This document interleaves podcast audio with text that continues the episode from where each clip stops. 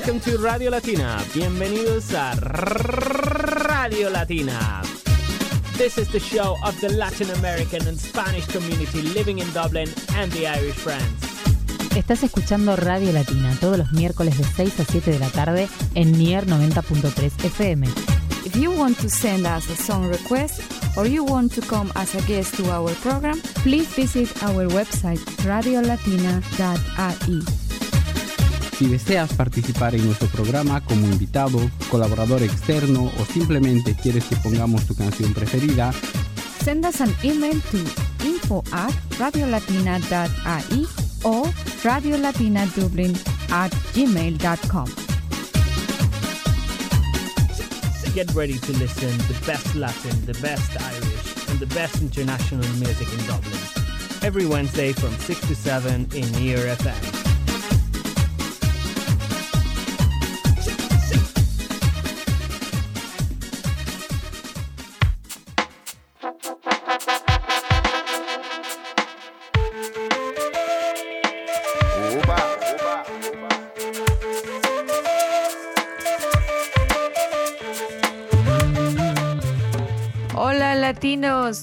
Buenas tardes a todos nuestros oyentes del programa Radio Latina en Dublín.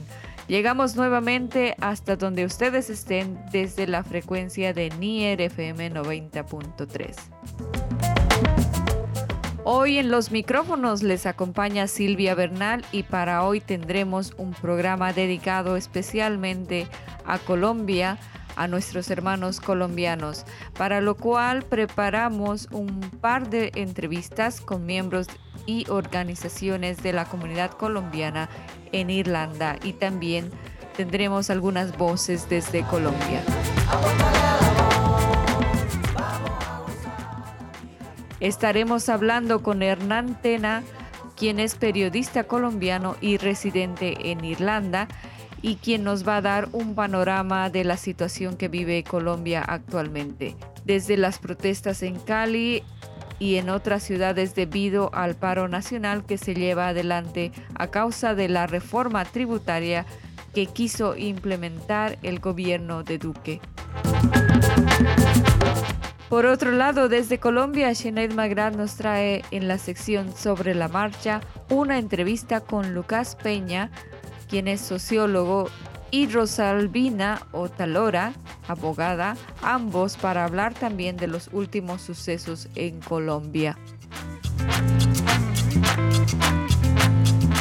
Tendremos un programa bastante completo escuchando voces desde Colombia e Irlanda que nos contarán acerca de los últimos acontecimientos en este país. También el día de hoy, Ricardo Javier Cofré nos trae la sección Sabías qué y con nuevos datos curiosos. Y por supuesto, la música latina que no puede faltar.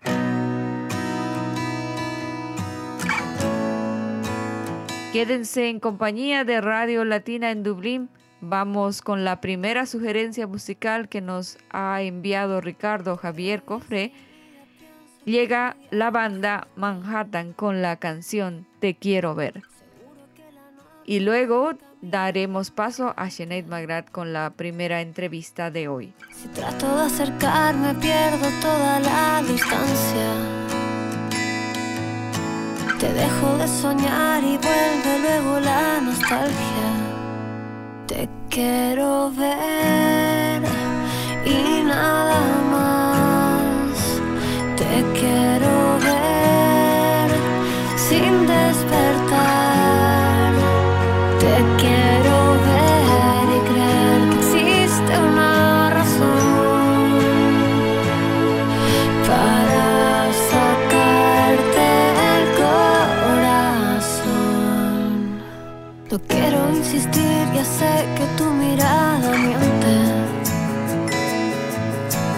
Quiero ni pensar lo que sería sentir tu frente. Me alejo si prometes no volver a entrometerte. Me cuidas si te busco, vuelve todo de repente. Te quiero ver y nada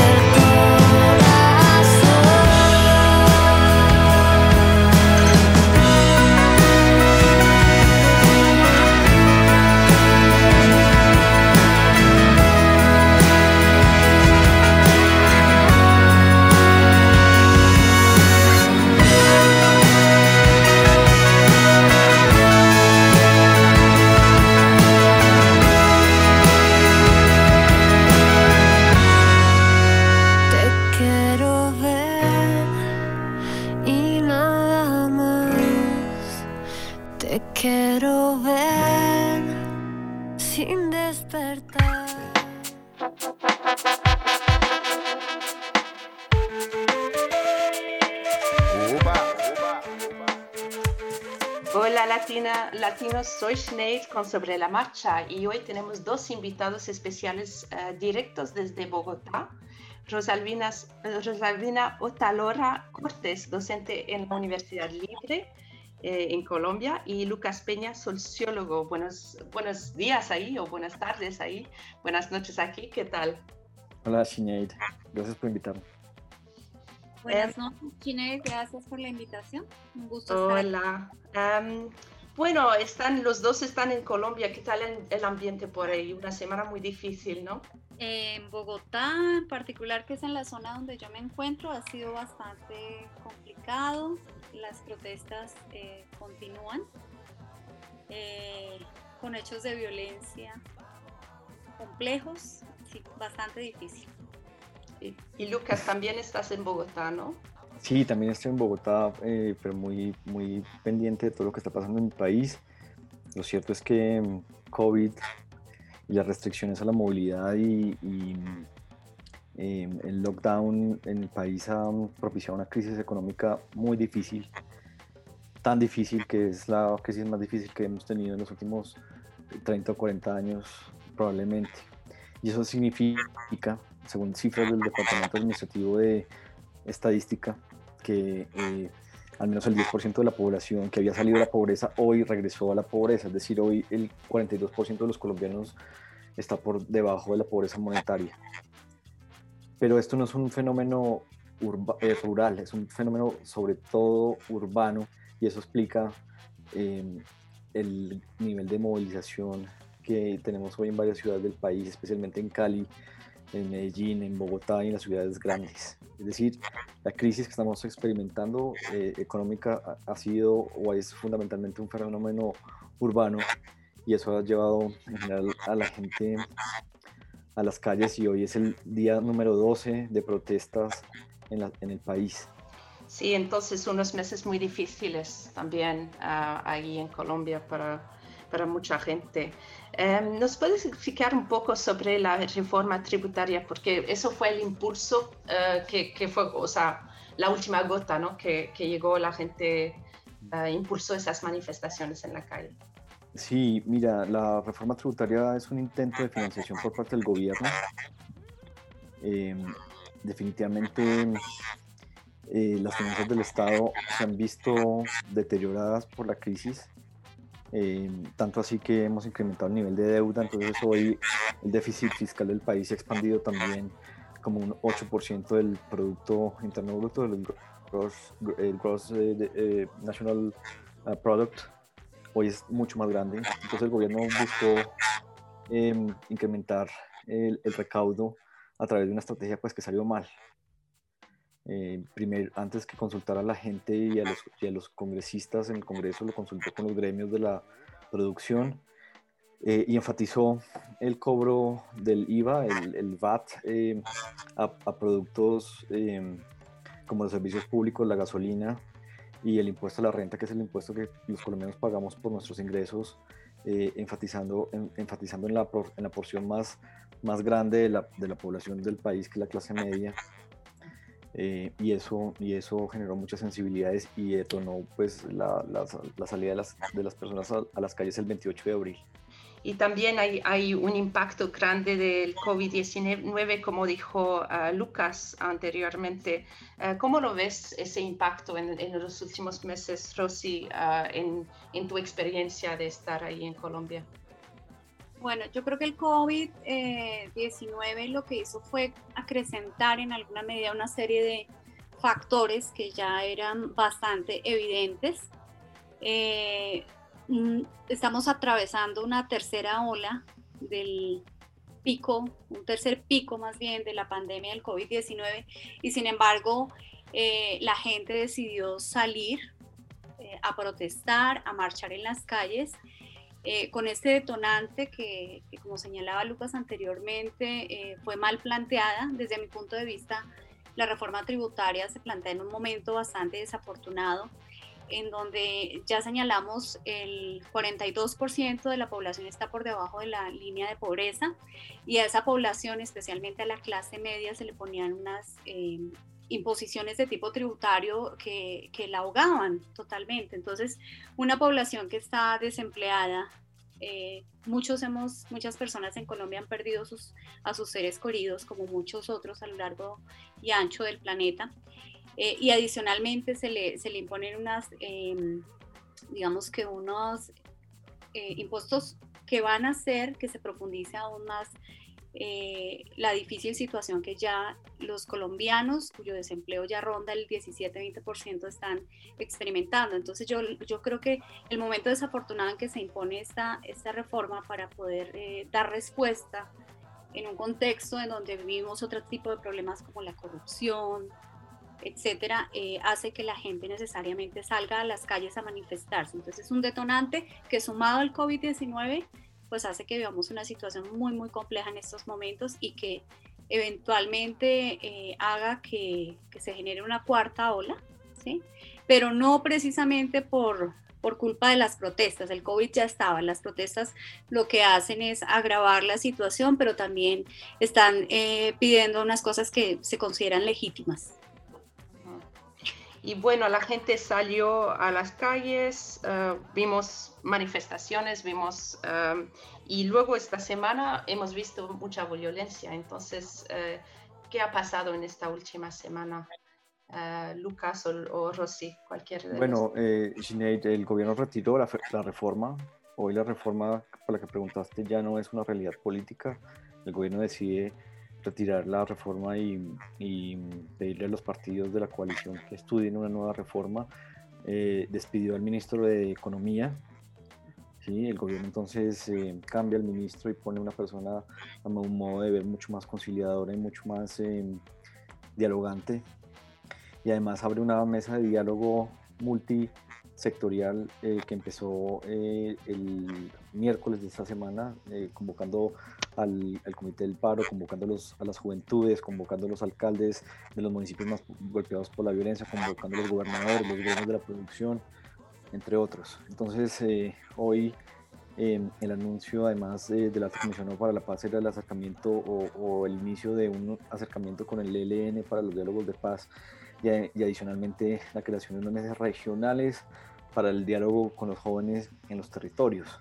Entonces el gobierno está en una, en una postura de, escuchar, de, llegar a acuerdos, de llegar a consensos, entendiendo que la confrontación eh, no es la solución desafortunadamente, y fue tu pregunta, la fuerza pública ha eh, asesinado en confrontación a varios colombianos, un número grotesco eh, de ellos, 29 según lo, lo que leí antes de esa entrevista, pero el número sigue siendo bastante difícil de, entender. Hay unas denuncias de desaparecidos y unos números también eh, gigantescos. No entiendo el fenómeno, no podría ahondar en él, pero también eh, las organizaciones están quejándose sobre, sobre este tema. Entonces hubo una represión eh, estatal que es quizá lo que ha, traído la atención de, del mundo sobre Colombia ahora. Entonces mucha violencia, pero al mismo tiempo han habido cambios, entonces eh, las protestas, las voces de, la gente ha sido escuchada hasta un punto. Rosy, en tu experiencia, ¿qué me dices de estas manifestaciones en la última semana? Bueno, yo creo que, que estas manifestaciones han mostrado, eh, en un primer lugar, un papel muy importante de parte de los jóvenes. Estos son eh, los jóvenes que se están manifestando, sin duda son otra generación distinta, pero están apoyados también por sus padres, por sus abuelos. El día de hoy, por ejemplo, que es el Día de la Madre, muchas madres salieron a protestar porque desafortunadamente sus hijos fueron asesinados, no solo a lo largo de, la violencia, del conflicto colombiano, sino que ahora en el marco de las manifestaciones se convirtieron en nuevas víctimas desafortunadas de esa represión. Eh, pero al mismo tiempo yo creo que estas protestas muestran algo importante y es eh, que Normalmente las protestas se dan en las, en las grandes ciudades, ahora la cobertura y la sostenibilidad de las manifestaciones, digamos que ha sido casi que inédita, no, no se había dado de esa manera. El paro ha llegado a lugares donde no se solía protestar, ¿sí? Eh, es, es, difícil hacer comparaciones y más de, de, tipo histórico, pero sí lograron las, las protestas como unir sentimientos de varios grupos sociales que antes protestaban separados y que buscaban solamente intereses. Es decir, el paro muestra eh, cómo son los jóvenes el centro, pero al mismo tiempo tienen apoyo de los trabajadores. Eh, esto coincide pues con la, con la marcha del primero de mayo, que ha sido tradicional siempre. Tiene apoyo de los campesinos, quienes están también en, en, las zonas eh, tratando de sacar su producción, porque es que las protestas también generan otro tipo de problemas, ¿sí?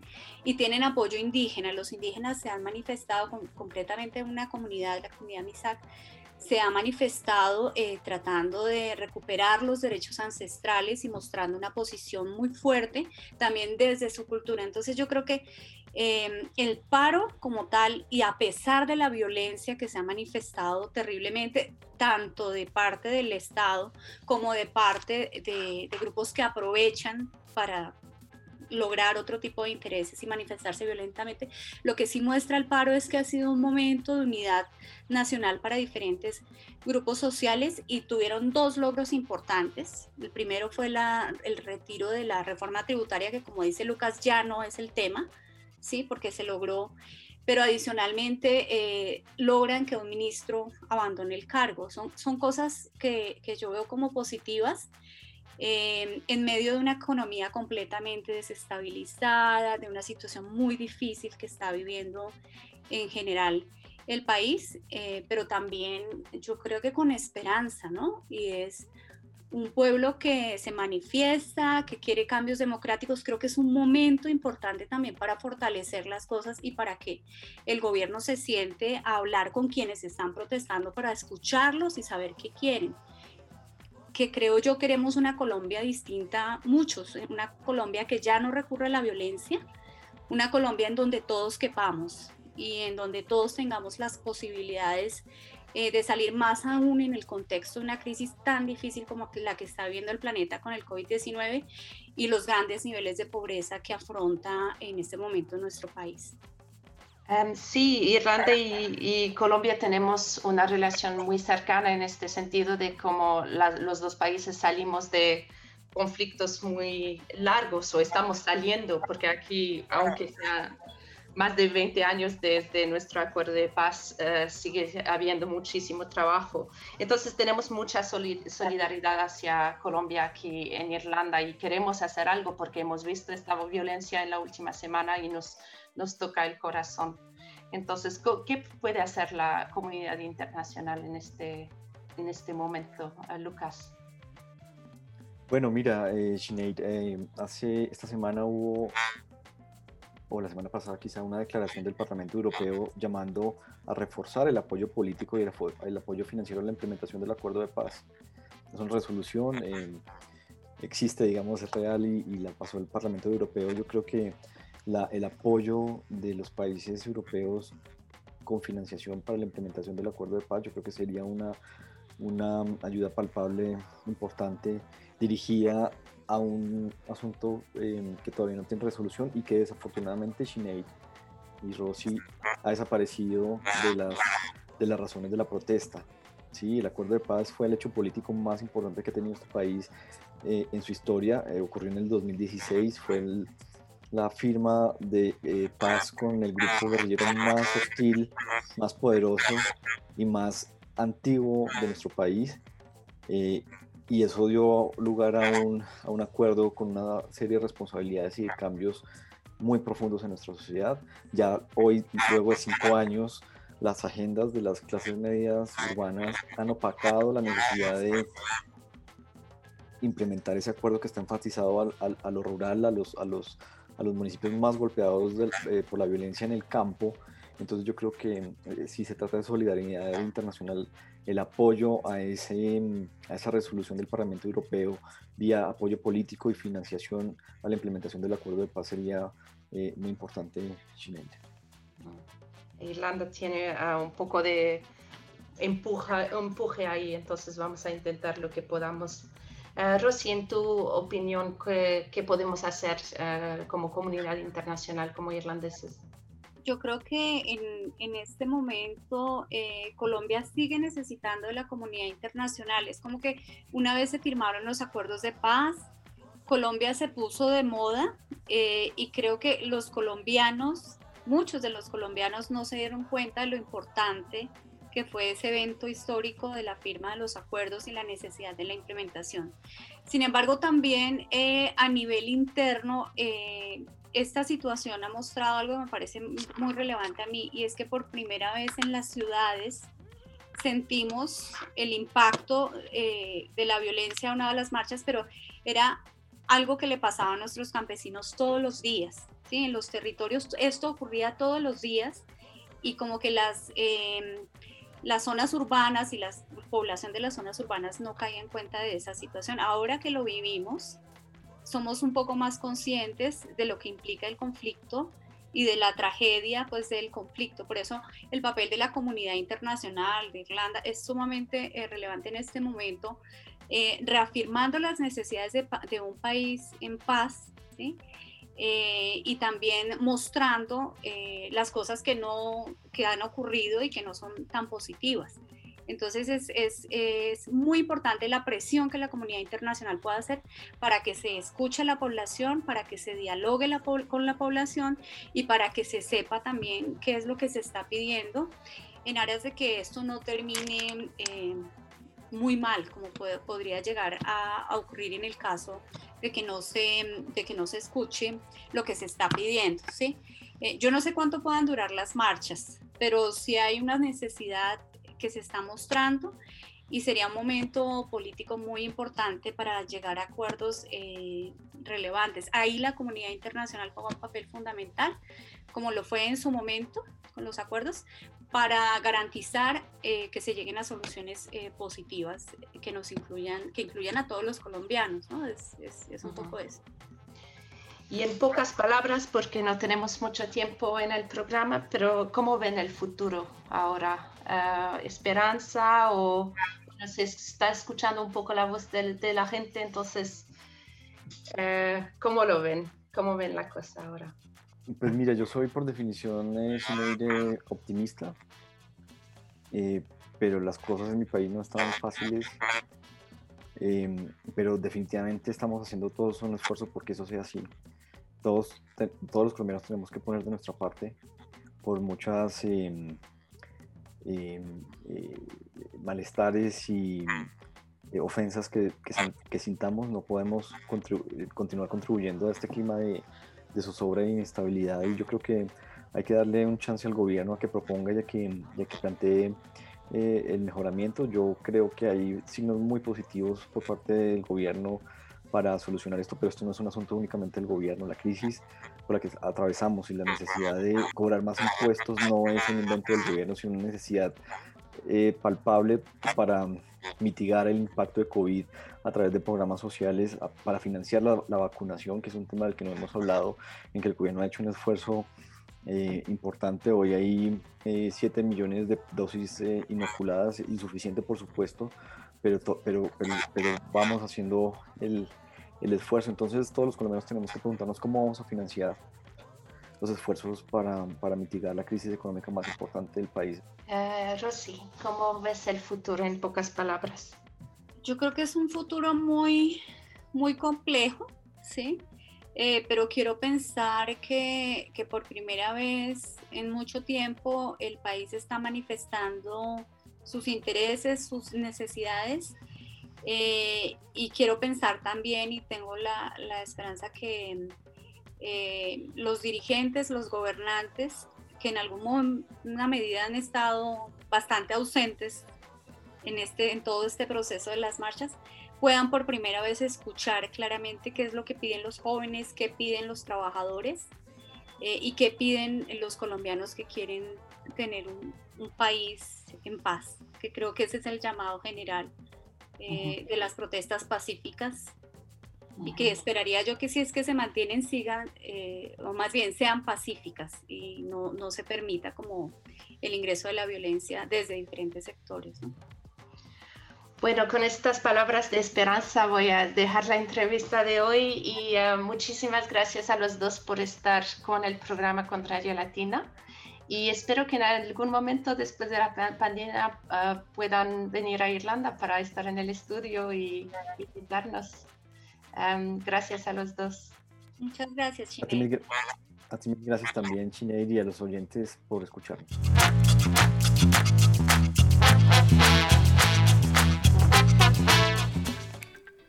¿Sabías que? Datos curiosos. Parte 1. El Sol libera más energía en un segundo que toda la energía consumida por la humanidad desde su inicio. La letra J es la única letra que no aparece en la tabla periódica. La manera más fácil de diferenciar un animal carnívoro de un herbívoro es por sus ojos.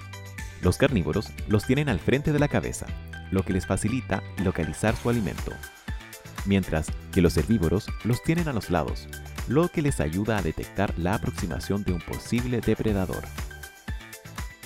Una persona parpadea aproximadamente 25.000 veces por semana. Los CDs fueron diseñados para contener 72 minutos de música, porque esa es la duración de la novena sinfonía de Beethoven. Está probado que el tabaco es la mayor fuente de investigaciones y estadísticas. Los relámpagos matan más que las erupciones volcánicas y los terremotos. El material más resistente creado por la naturaleza es la tela de araña. El horno de microondas surgió cuando un investigador estudiaba las microondas y notó que éstas habían derretido el chocolate que tenía en su bolsillo.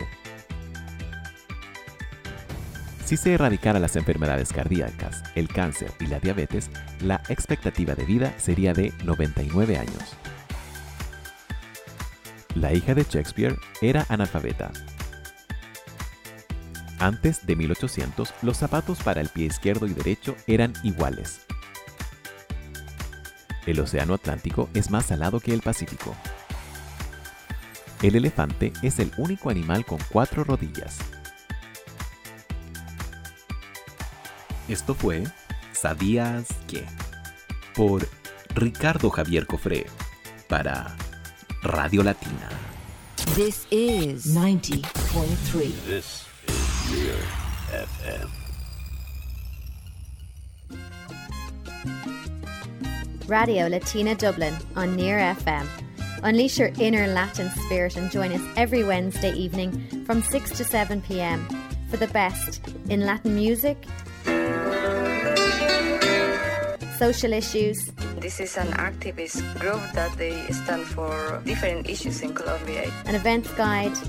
One other very important event. And interviews concerning Dublin's Latin American community.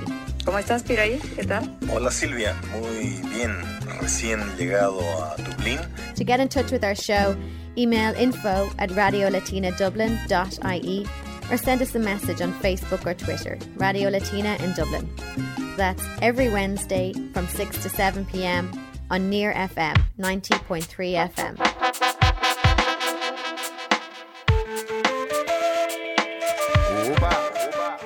Nuevamente estamos en Radio Latina en Dublín para traer una entrevista, esta vez para hablar de un tema preocupante y que ha llamado la atención la última semana como ha sido las protestas que se llevan a cabo en Colombia, eh, hablan del paro nacional en Colombia y de una reforma tributaria que el gobierno ha estado tratando de imponer, no sé si esa es la palabra, pero de introducir en, en el país, ¿no? Estoy con Hernán Tena Cortés, el es director del diario La Nube en Risaralda. Eh, corrígeme si estoy mal, por favor. Perfecto, así es. Muy bien, pero voy a dejar a Hernán que se presente, por favor, para luego comenzar a conversar de, Colombia. Bueno, Silvia, eh, antes que nada, a, ti y a todos los oyentes, muchas gracias por escuchar el programa, a ustedes por el espacio que nos brindan el día de hoy. Eh, yo, como ya lo dices, mi nombre es Hernán Tena, soy docente de universitario y del sector público en la República de Colombia. Actualmente me encuentro aquí en Irlanda desempeñándome como pedagogo social y adelantando estudios de doctorado. Eh, básicamente eh, eso sería sobre mí. Eh, y sí, muy preocupados con lo que está sucediendo en estos momentos en Colombia. Sí, tú estás, bueno, internamente nos hablabas de que estás ya un año y medio en Irlanda. ¿Tú cómo estás viendo esta situación actual que vive Colombia? Tal vez nos puedes hacer un pequeño resumen a grandes rasgos de los conflictos y las repercusiones que ha habido en el país. Bueno, voy a hacer un resumen eh, muy breve. Eh, todo esto se origina por un cambio eh, drástico en las políticas que se dieron luego de las elecciones del año 2018, que fueron ganadas nuevamente por un sector que se conoce como el Uribismo, en cabeza oficial del Partido Centro Democrático, que es el partido del presidente, expresidente, perdón, y ex senador de la República, Álvaro Uribe Vélez. Eh, este expresidente estuvo al mando de Colombia durante el 2002 y el 2010. Eh, para entonces la reelección era posible durante dos periodos entonces, en el 2010 que él ve que ya no puede optar por un tercer periodo, lo que hace es solicitarle al país que voten por su entonces ministro de Defensa, Juan Manuel Santos, eh, porque eh, al parecer él iba a continuar con sus políticas. Eh, una vez Santos sale presidente, él no continúa con las políticas del señor Uribe y lo que hace es empezar a trabajar y a gestar eh, la paz y la reconciliación dentro del país. De eso, por eso obtiene eh, el Nobel de Paz, por ser un gestor a la paz, ¿cierto? Eh, Juan Manuel Santos estuvo frente al país en el 2000, desde el 2010 hasta el 2018. también se acogió pues a su, a su posibilidad de permanecer durante dos periodos. y en el 2016 se firmó el proceso de paz con las FARC, ¿cierto? Entró en vigencia, obviamente hubo un periodo de transición, para la firma de esto hubo un cese al fuego, entró en vigencia, en el 2018 el presidente tuvo que entregar eh, claramente el país al siguiente presidente y para entonces lo que ha hecho Álvaro Uribe es decirle al país, bueno, como con Juan Manuel Santos no se pudo, Juan Manuel Santos realmente fue un desastre en la presidencia según los ojos del señor Uribe, entonces vamos a votar esta vez por el señor Iván Duque, Márquez, eh, para entonces era senador de la República, que él va a recuperar el orden en el país y, va a volver a hacer, pues, a, continuar con las políticas, perdón, que yo traía o que yo tuve durante el 2002 y el 2010. Eh, el país eh, cayó en una polarización tremenda, que es la polarización que tenemos hoy en el país de Colombia, en donde una parte está a favor de la paz, eh, y otra parte está en contra de la paz. Los que están en contra de la paz son los que se identifican con el sector del uribismo y los que no están, eh, los que están, perdón, a favor de la paz se identifican con otros sectores, teniendo el senador actual Gustavo Petro y precandidato a la presidencia de la República, eh, digamos que una fuerza mayor. Esto es lo que sucede, así inicia el conflicto una vez Iván Duque gana la presidencia, que es la continuidad de Uribe, eh, el proceso de paz empezó a retroceder, eh, llegaron los incumplimientos, se fueron creando lo que son las disidencias, eh, algunos desmovilizados que ahora tenían curules en el Congreso de la República volvieron a las armas o se presume que volvieron a las armas. Luego llegan las reformas tributarias. En el 2019, en cabeza del actual presidente Iván Duque, tuvimos una reforma tributaria eh, cuyo objetivo fue reducir la carga tributaria de los grandes empresarios eh, con el fin supuestamente de, generar más capital, ¿cierto? Eh, esto fue un fiasco total, ahí fue donde se creó el déficit fiscal. Luego en el 2020 llega la pandemia, que esto sí es, es una pluricrisis que todo el mundo está viviendo, y ha llegado el 2021 en donde pretendían imponer una reforma tributaria con el objetivo de tapar dos cosas. Primero, el déficit fiscal que se generó por la pésima reforma tributaria que se aprobó en el 2019 y segundo, todo el déficit ocasionado por el COVID-19. Esta es como la contextualización. Aclarar, muy importante, aclaración, perdón, muy importante, la reforma tributaria actual por la que inició toda esta manifestación que hoy el mundo conoce no fue eh, retirada del todo. Claramente el señor Duque dijo que iba a retirar la reforma actual del Congreso con el objetivo de pasar a otra reforma eh, con algunas modificaciones, modificaciones que el país desconoce. Un día después, el ministro de Defensa, su viceministro, renunciaron al cargo, fueron además, eh, yo le llamo a esto que, fueron eh, reposicionados en, en, unos cargos de mayor jerarquía, o sea, fueron premiados. Eh, y ahora estamos esperando la nueva reforma tributaria que la pasará el nuevo ministro de Hacienda, que también ya fue nombrado. En eso estamos, además de la, del retiro de la reforma tributaria que entre comillas se consiguió, hay una lista de peticiones muy justa a cargo de las 40 centrales obreras y, y de otros grupos sociales eh, mingas indígenas, por ejemplo, eh, que buscan transformar la sociedad colombiana. Entonces estamos, eh, diría yo, que en medio de un conflicto entre los que están a favor del pueblo y los que están a favor del pueblo de unos pocos. No sé si he sido suficientemente claro, la verdad el tiempo es muy reducido, entonces debo Exacto, pero muchas gracias por darnos este breve resumen de lo que sucede en Colombia.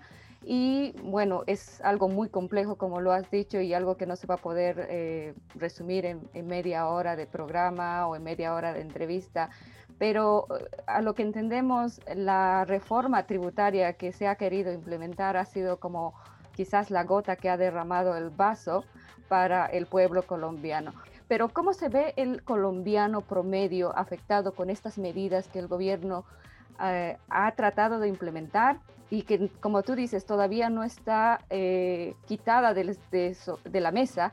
Así es, eh, digamos que sí la removieron, pero van a presentar otra. Entonces es, es, como, como yo, yo, le llamo a esto, es que le quieren dar pan y circo al pueblo ha sido el detonante, como tú bien lo dices, porque esta reforma tributaria toca a, yo diría que alrededor del 85% de la población.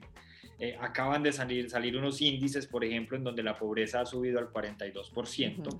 Eh, otro índice, por ejemplo, que una, una persona que se gana 600 mil pesos mensuales, eh, para ilustrarlos un poco, estos son más o menos 130 euros mensuales, o sea, por un periodo de 30 días pertenece a la clase media, eso es una, una cifra indignante porque todos sabemos que con 600 mil pesos yo no puedo eh, tener unas, las comodidades que se tienen, si se pueden llamar así, dentro de la clase media.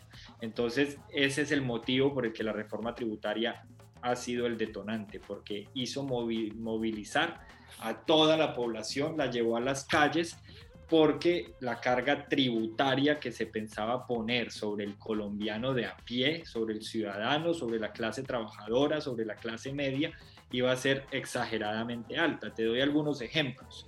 Eh, grabar las pensiones de, aquellas personas que trabajaron toda su vida para poder tener, digamos que un deceso eh, decente, digno, y esta gente pretendía entonces arrebatar un porcentaje de su mesada con el fin de pasarlo al erario público. Eh, otro ejemplo, un colombiano que ganara 2.400.000 mensuales tendría que declarar renta. 2.400.000 no alcanza ni siquiera a ser 700 euros ni siquiera 700 euros. Los que vivimos en Europa sabemos, por ejemplo, aquí en Irlanda el salario mínimo está girando alrededor de los 350 euros mensuales. Si hacemos, semanales, perdón, si hacemos una, una, lo que se conoce como el índice de paridad de poder adquisitivo, 350 eh, euros alcanza para lo que alcanzarían en Colombia 350 mil pesos, sin hacer el cambio de la moneda, ¿cierto? O sea que este, estamos hablando de que en Colombia el salario mínimo son 900 mil pesos lo que equivaldría aquí haciendo la misma paridad de poder adquisitivo a 900 euros. Esto es una cifra muy baja, pero entonces un colombiano de clase media es aquel que se gana 600 mil pesos, o sea, ni siquiera un salario mínimo. Oh. Entonces, este sería, esta sería como otra, otra, algo muy malo que traía esta reforma tributaria y es grabar a las personas que ganen 2 millones 200. Grabar, por ejemplo, la gasolina, un país que produce petróleo, pero también es el país en el que nosotros, los colombianos de a pie y todos los colombianos, pagamos la gasolina, una de las gasolinas más caras del mundo, por encima, encima inclusive de países europeos. Entonces, la gasolina también tiene actualmente un IVA del 5% y pretendían ponerlo en el 19%. Grabar los servicios exequiales ¿cierto? O sea, las personas en estos momentos no tienen la cultura de adquirir un servicio exequial. Imagínate entonces si le ponemos el 19% de IVA a este servicio, ¿quién lo estaría adquiriendo? Además que es un negocio redondo porque estamos en pandemia y la gente está muriendo. ¿cierto? Entonces eh, iría en contra total de la clase media y de la clase baja. Entonces eh, era una reforma que pretendía desaparecer la clase media, que la clase alta siguiera siendo más alta y que la clase pobre creciera como en evidencia creció eh, durante el último año fiscal. Bueno, para entender un poquito también cómo esto afecta económicamente, es, eh, bueno, si pudiéramos estar en Colombia con, la, con una ama de casa, por ejemplo, para hablar, ¿qué es lo que puede comprar? ¿Cómo le afecta a una ama de casa esta ley, por ejemplo? La reforma tributaria. Exacto. Eh, bueno, muchísimo. ¿Por qué? Porque varios productos de la canasta familiar, que son los productos básicos, que, que actualmente no son grabados, o sea, que son exentos del impuesto a la venta, que es el IVA, iban a ser grabados. Entonces, el dato, no recuerdo el dato exacto, está entre el 40 y el 50% de la canasta familiar actualmente tiene IVA y lo pretendían subir algo así como al 56% de los productos con IVA, ¿cierto? Entonces ahí ya vemos un, un impacto directo en, en la dama de casa, ¿cierto? Porque los, claramente, pues, si, si el azúcar, por ejemplo, no tiene IVA y mañana amanece con IVA, pues el azúcar va a subir el 19%, o sea, va a subir 190 pesos por cada mil pesos, ¿cierto?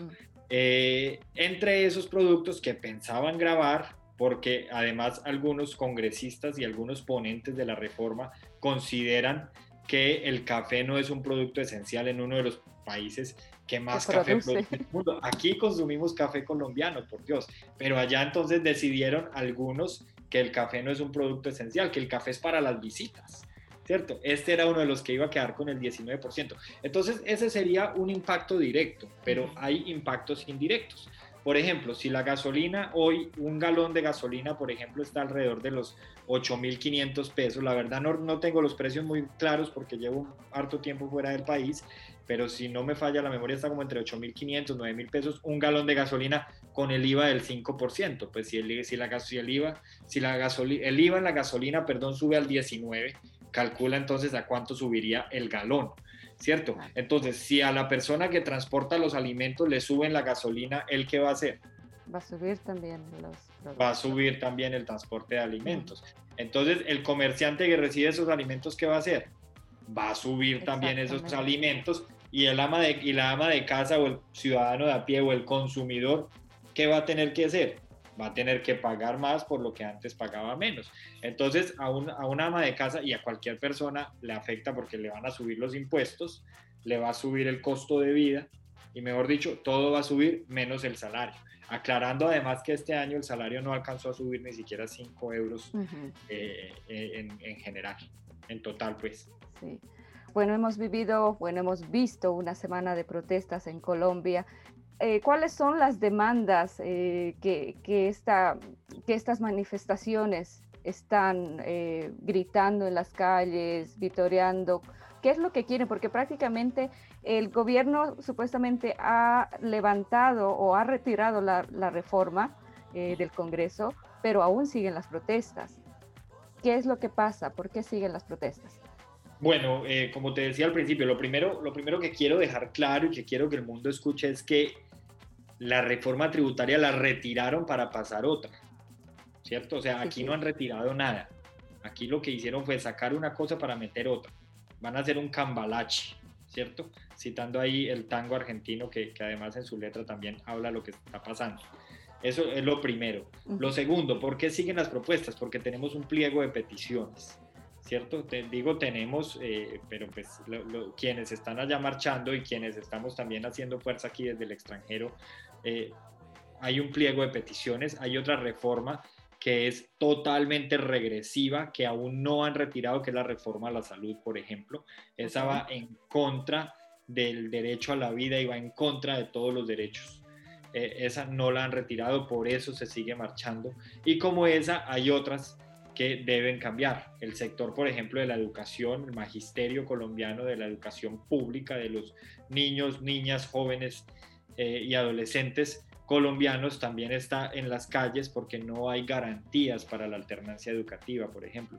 Tenemos un gobierno que está presionando porque tenemos que regresar a las aulas, pero no hay cómo regresar. Hay colegios que no tienen agua potable y en medio de una crisis sanitaria como en la que estamos, sin medidas de bioseguridad y sin agua potable, explícame entonces cómo vamos a regresar a las aulas. Pero entonces tampoco están garantizando el derecho al Internet, que ya es un derecho y tampoco se está garantizando para que los niños asistan o, y los jóvenes, las niñas asistan a clases de manera virtual. Entonces, ese es otro de los motivos por el que se está eh, en las calles todavía. Los, docentes, por ejemplo, los funcionarios públicos, algunos, entre ellos los docentes del magisterio, como te decía, esta es la hora, estamos hoy a 8 de mayo ya y no hemos recibido el nuevo eh, decreto con los aumentos de salario seguimos trabajando todavía con el salario del año pasado, ¿cierto? Eh, entonces, eh, hay muchas cosas que todavía están sucediendo. No es solo la reforma tributaria, hay muchas cosas. Pero entonces, además, también tenemos un gobierno que busca, en vez de dialogar, solucionar todo eh, desde la fuerza. Y con eso y con estas ideas, esto se va, además, se va esparciendo como una onda y va llegando a las ciudades grandes y ciudades pequeñas y tenemos un alcalde, por ejemplo, en la ciudad de Pereira, el señor Carlos Alberto Maya, que es el alcalde actual de una de las ciudades eh, principales, por ejemplo, en, el eje cafetero, que eh, en medio de la conmoción y en medio de tanto desespero hizo una rueda de prensa en el que invitó a los empresarios y a, las empresas de seguridad privada a crear un frente cuyo objetivo fuera recuperar el orden de la ciudad. Él en los medios dice que su mensaje no fue que las personas se armaran y realizaran justicia propia con el fin de recuperar el orden, pero quizás sí fue como lo entendió la ciudad.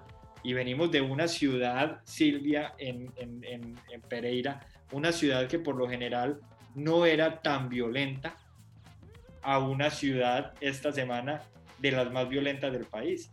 El miércoles, por ejemplo, a la una y media de la mañana, cuando, mientras yo escribía uno de los artículos que me pidieron para el Centro Latinoamericano de Solidaridad, me ha llegado la noticia a través de los medios de comunicación de eh, un atentado que hicieron en el puente más importante de la ciudad, el viaducto César Gaviria Trujillo, que en ese momento no sabemos por qué no estaba custodiado por policía, y fueron civiles armados. Mm. Pero entonces esto fue la noticia todo este fin de semana. Por fin de semana me refiero a, a miércoles y jueves. Y ayer en la noche, viernes, a la misma hora, a las siete y media, iba una persona por el Museo de Arte de Pereira, que queda en una de las partes más importantes de la ciudad, y le, y le, han dado cinco tiros, en la, eh, uno de ellos en la cabeza, no recuerdo cuántos, y este sí murió en, en la clínica unas horas después.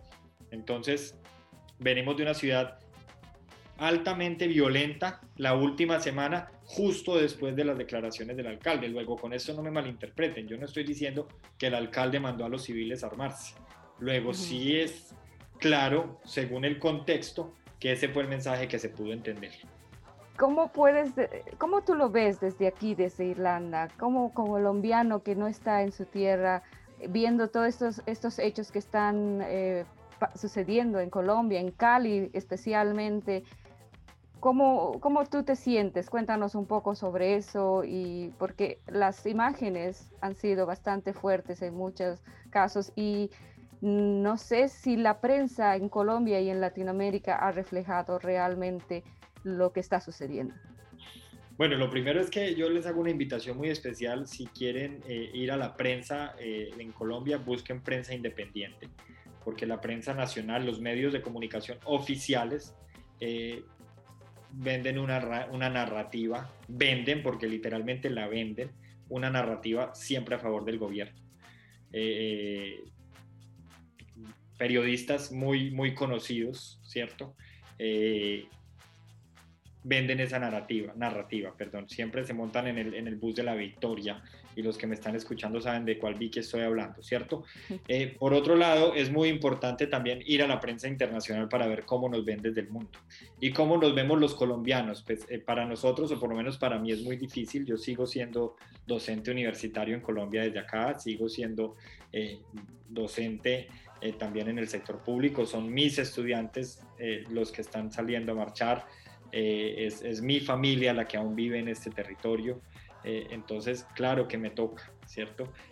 Yo por ahí en algún espacio decía esta semana, es increíble que Colombia le roba a uno la tranquilidad, inclusive en la tranquilidad de Irlanda, por ejemplo, ¿cierto? Que los que vivimos aquí sabemos que este es un país muy tranquilo donde se respira paz y donde se respira naturaleza. Inclusive hasta acá logra Colombia eh, ponernos a hacer ese catarsis que en ocasiones es tan necesario. Eh, profundo dolor, diría yo que es, la respuesta si, me lo pides en una sola palabra, dolor.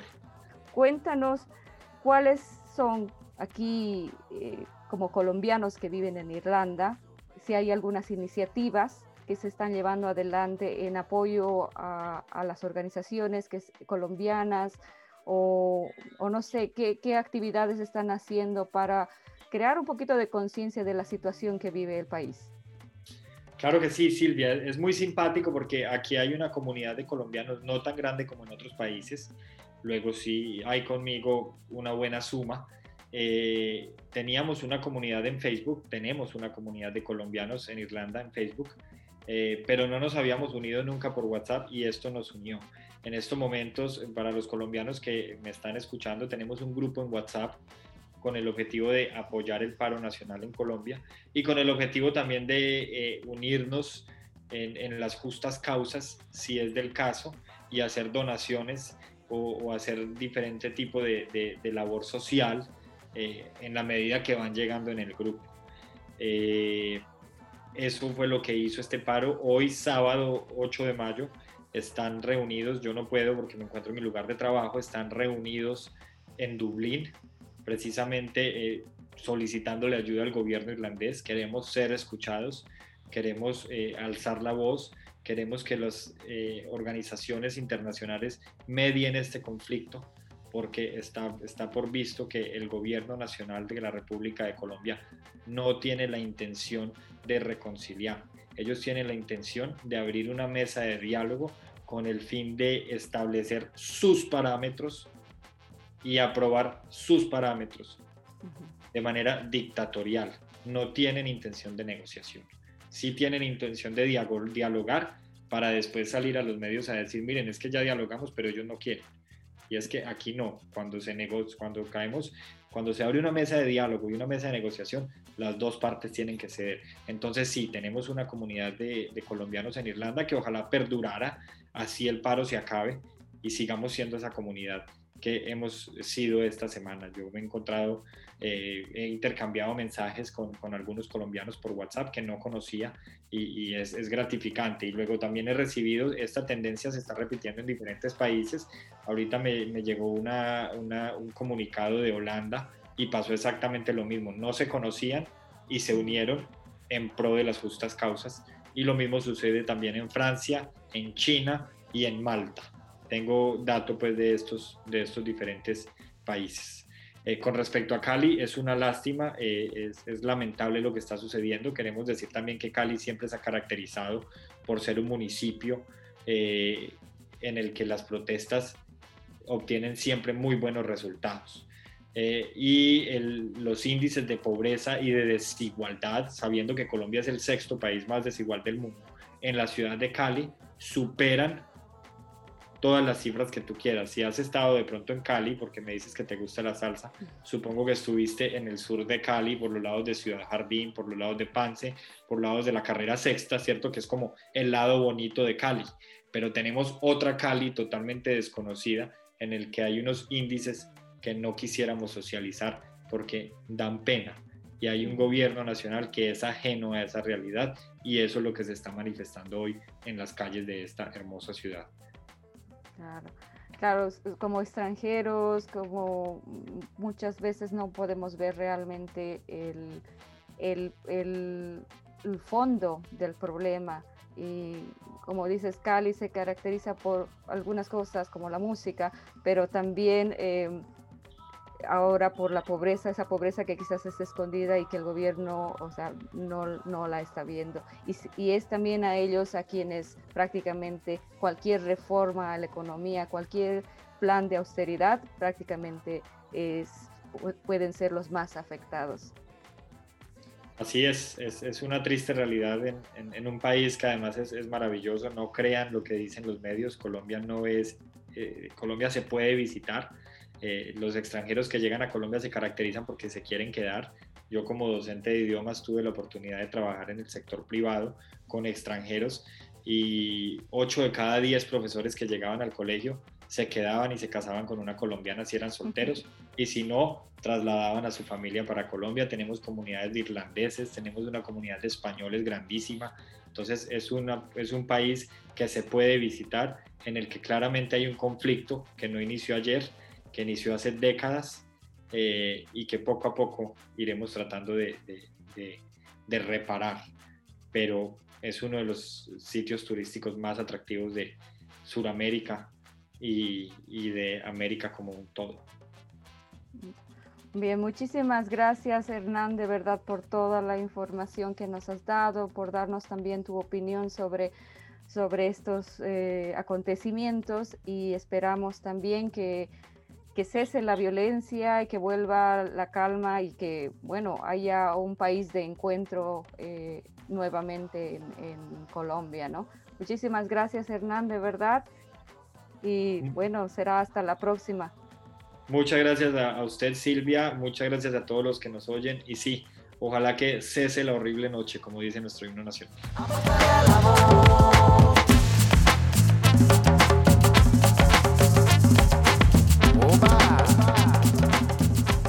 Así de esta manera vamos concluyendo el programa de hoy. Gracias a nuestros invitados del día de hoy que nos han dado un panorama de lo que se vive y está sucediendo actualmente en Colombia, sobre todo en las principales ciudades como Cali, donde se ha vuelto el epicentro de las protestas en contra de la reforma tributaria y además tienen demandas de repliegue de las, de las fuerzas policiales y los militares para poder llegar a un diálogo entre todas las partes.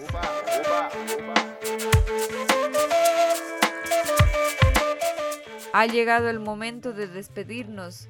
Enviamos un agradecimiento especial a Sinead Magrat y Ricardo Javier Cofré por enviarnos sus entrevistas y secciones para el día de hoy.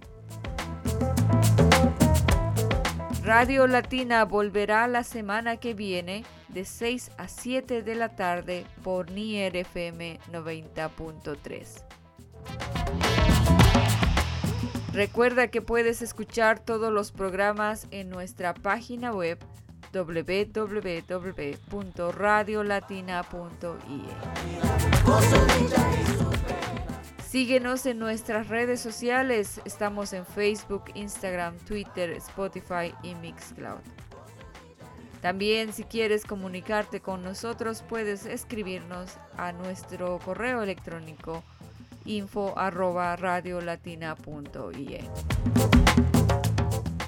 Finalizamos por hoy con Radio Latina y los invitamos a seguirnos en el siguiente programa el próximo miércoles a la misma hora aquí en IRFM 90.3. Soy Silvia Bernal y conmigo será hasta la próxima.